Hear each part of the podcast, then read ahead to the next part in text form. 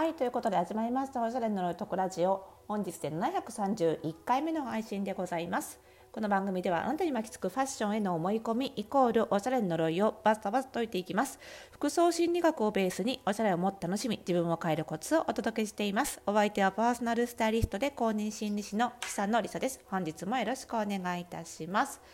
さあ今日はね結構あのネットを騒がした事件としてあのマフィンの話ってもう皆さんご覧になりましたかね？あのこのねあの週末に、えーと、デザ通称デザフェス正式名称デザインフェスタっていうんですけどあの東京の有明にある国際展示場であの行われる、まあ、あの作家さんがいろんなこう作品をあの出品してそれを変えるっていうね、まあ、そういうあのデザフェスっていうすごく人気なイベントがあって、まあ、本当にいろんなあのアートから、まあ、ファッション雑貨もすごく多いんですけれどもそしてまた食品まであのあるっていうね、まあ、そういうイベントがあってで実はあのこの昨日もお話しした通りあり先週の土曜日はねうちのフォースタイルパーソナルスタイリストスクールの最終授業ってことで結構東京以外からもねあの授業を受けにあの生徒さんが来てて泊まり東京今日東京泊まりですなんて方もいたのであデザフェスそれだったら見てくればいいじゃんなんて話をしてたのでねちょっとそのデザフェスっていうのを見てドキッとしてあのそのいわゆるマフィンの事件を見てたんですけどまあ、どういうことか分かんないどういう事件か分からないっていう方にね軽く説明をするとそのまあデザフェスで販売していたマフィンがどうやらまああの腐敗していたり、まあ、生焼けだったりもしたのかな、まあ、あの腐敗していてもうあのこう半分に割るとこう糸を引いてしまうような状態で1日目に、まあ、デザフェスに2日間あるんですけど1日目にその出品者に苦情を言った人があの、まあ、交換対応で済まされてしまってで結果まあ2日間かなり売ってしまってその被害が拡大して結構あちらこちらで持って帰って食べてみたら変な味がして吐き出しましたとか。まあ、ちょっと食中毒を出したような話もあったようであの保健所案件になってしまっているというところですね。でまあここまでそのその問題がこう広がってしまったというか炎上してしまったのはやっぱりまあ初動が遅かったというかね初めにその1日目に指摘された時にもうあの出品出店取りやめ営業停止すべきところを、まあ、そのまま続けてしまったので、まあ、被害が拡大しちゃったっていうところと。あとはどうやらちょっとあの過去の Google のねそのお店のレビューなんかを見ていてももともとちょっと食品の衛生管理としてずさんだったんじゃないかみたいな話もあって、まあ、それでねかなりこう過去のインスタグラムの投稿なんかも掘り起こされて結構ね炎上してしまってるようなんですよね。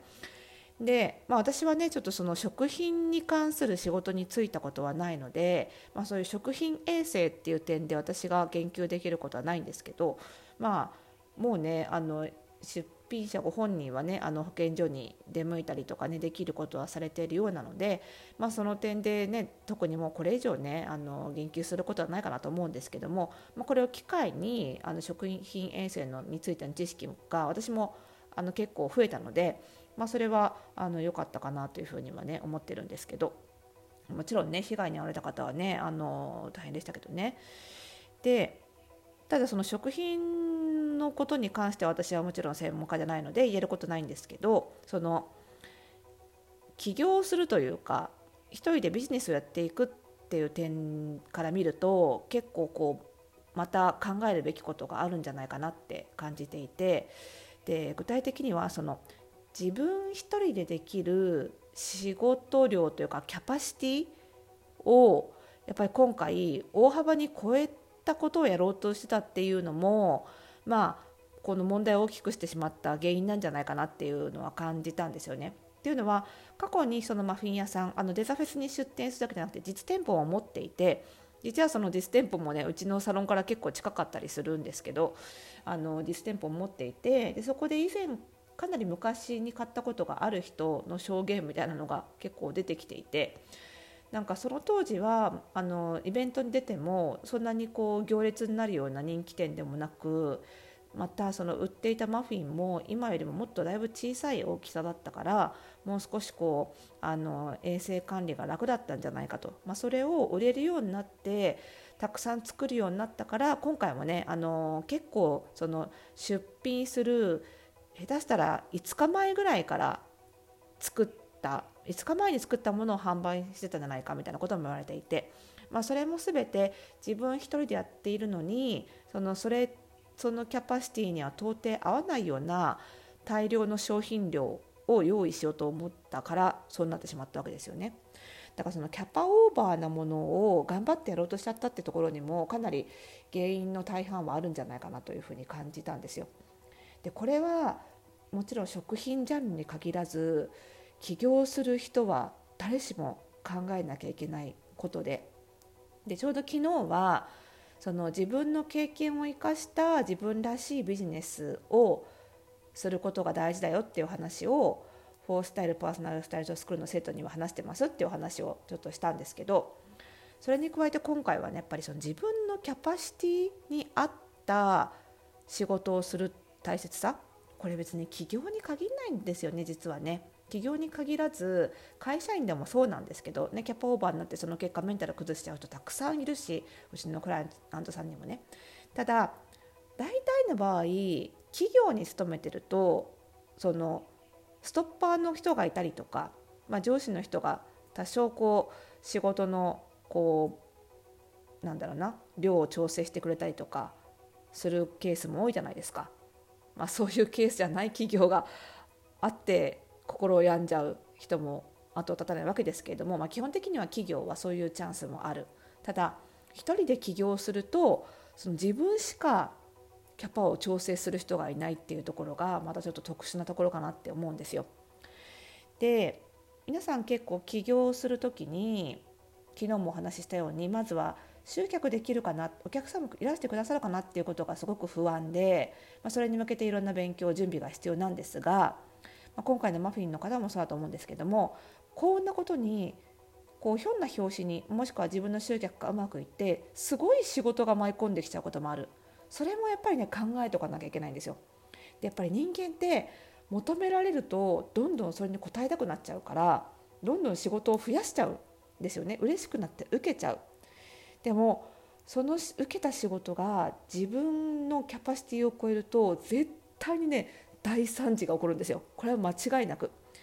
過去のあの私昔ねあのなんだろうな部下として雇っていたスタイリストアシスタントねのねスタイリストの例で言うとその試しにじゃあこの原稿を書いてみなって言って振ってみた仕事の締め切りを大幅に超えて原稿を落としちゃったりとかあとはその忙しくていろんなこう自分の個人的な仕事もどんどん受け始めてであの寝る時間がなくなって寝坊して私が依頼した現場に来なかったりとか、まあ、どれもこれも私がアシスタントとして振ってた仕事なのでその何て言うのかな何かあった時の策っていうのも打っていたので会社としてはそんなに損害はなかったですけどやっぱりその人本人としてはそのまあ、ちょっと任せるの怖いよねって私自身もなってしまうわけだしうちがお願いしてなかった個人の仕事でも同じようなことをやっていたので多分他からもその結果仕事がなくなったとかすごい叱られが発生したりとかしてたと思うんですよね。でそうすると、まあ、結果的にねその、まあ、だから最終的には自分ができるキャパを超えると結果的にそういうあの大産地が起こっちゃって、まあ、自分ができる範囲の寮の仕事へとやっぱり戻っていくっていうこの自然調整機能みたいなのが働くわけですよ。で自分ができるキャパに戻っていくだけならいいんだけどやっぱ大惨事を起こしちゃうとそれ以下になっちゃって仕事なくなっちゃうという危険性もやっぱりあるのでね、まあ、そういう意味では大惨事を起こしてから自分のキャパを知るのではなくやはり事前に自分のキャパを知っておくっていうのも企業準備としてはすごい大事なことかなって思うんです。でそれそのそれを踏まえてその FPSS で私がいつも言っているのは結構ね FPSS って課題を出すんです。でそれはやっぱりねキャパシティを知ってほしいからなんですよ。FPSS の課題なんか最悪落としてもいいじゃないですか。ね別に。あのまだ仕事ではないのでね。だから、まあ、そういう意味でそのなんだろうな。例えば家事をしながらとかね他に本業を持ちながら学ぶ人が多いわけでその中でどれくらい自分ができるのかっていうのはまず課題を出してやってもらうことで確かめると。であ見積もりが甘くてできなかったっていう場合にはそれをその反省を生かしてもう少し早めに取り掛かるみたいな、まあ、そういうことが分かってくるわけですよね。その課題をやるときに必ず自分が事前にこれはどれくらいかかるかなってまず見積もりを考えてねって見積もってみてねってで実際にやる時間やってかかった所要時間を必ず測ってねそして見積もりと実績を比較してねっていう話をしてるんですこの繰り返しでだんだん正確に自分の仕事時間の見積もりができるようになるよ結局仕事時間の見積もりができないと料金いくらにしたかしたらいいかっていうのも見えてこないわけですよ。なのでそれがすごく大事で、まあ、大体ですけど大体ね初めのうちは自分がこれくらいかかるかなって見積もりの3倍時間がかかるんです大体。それをねちゃんとあのなんだろうな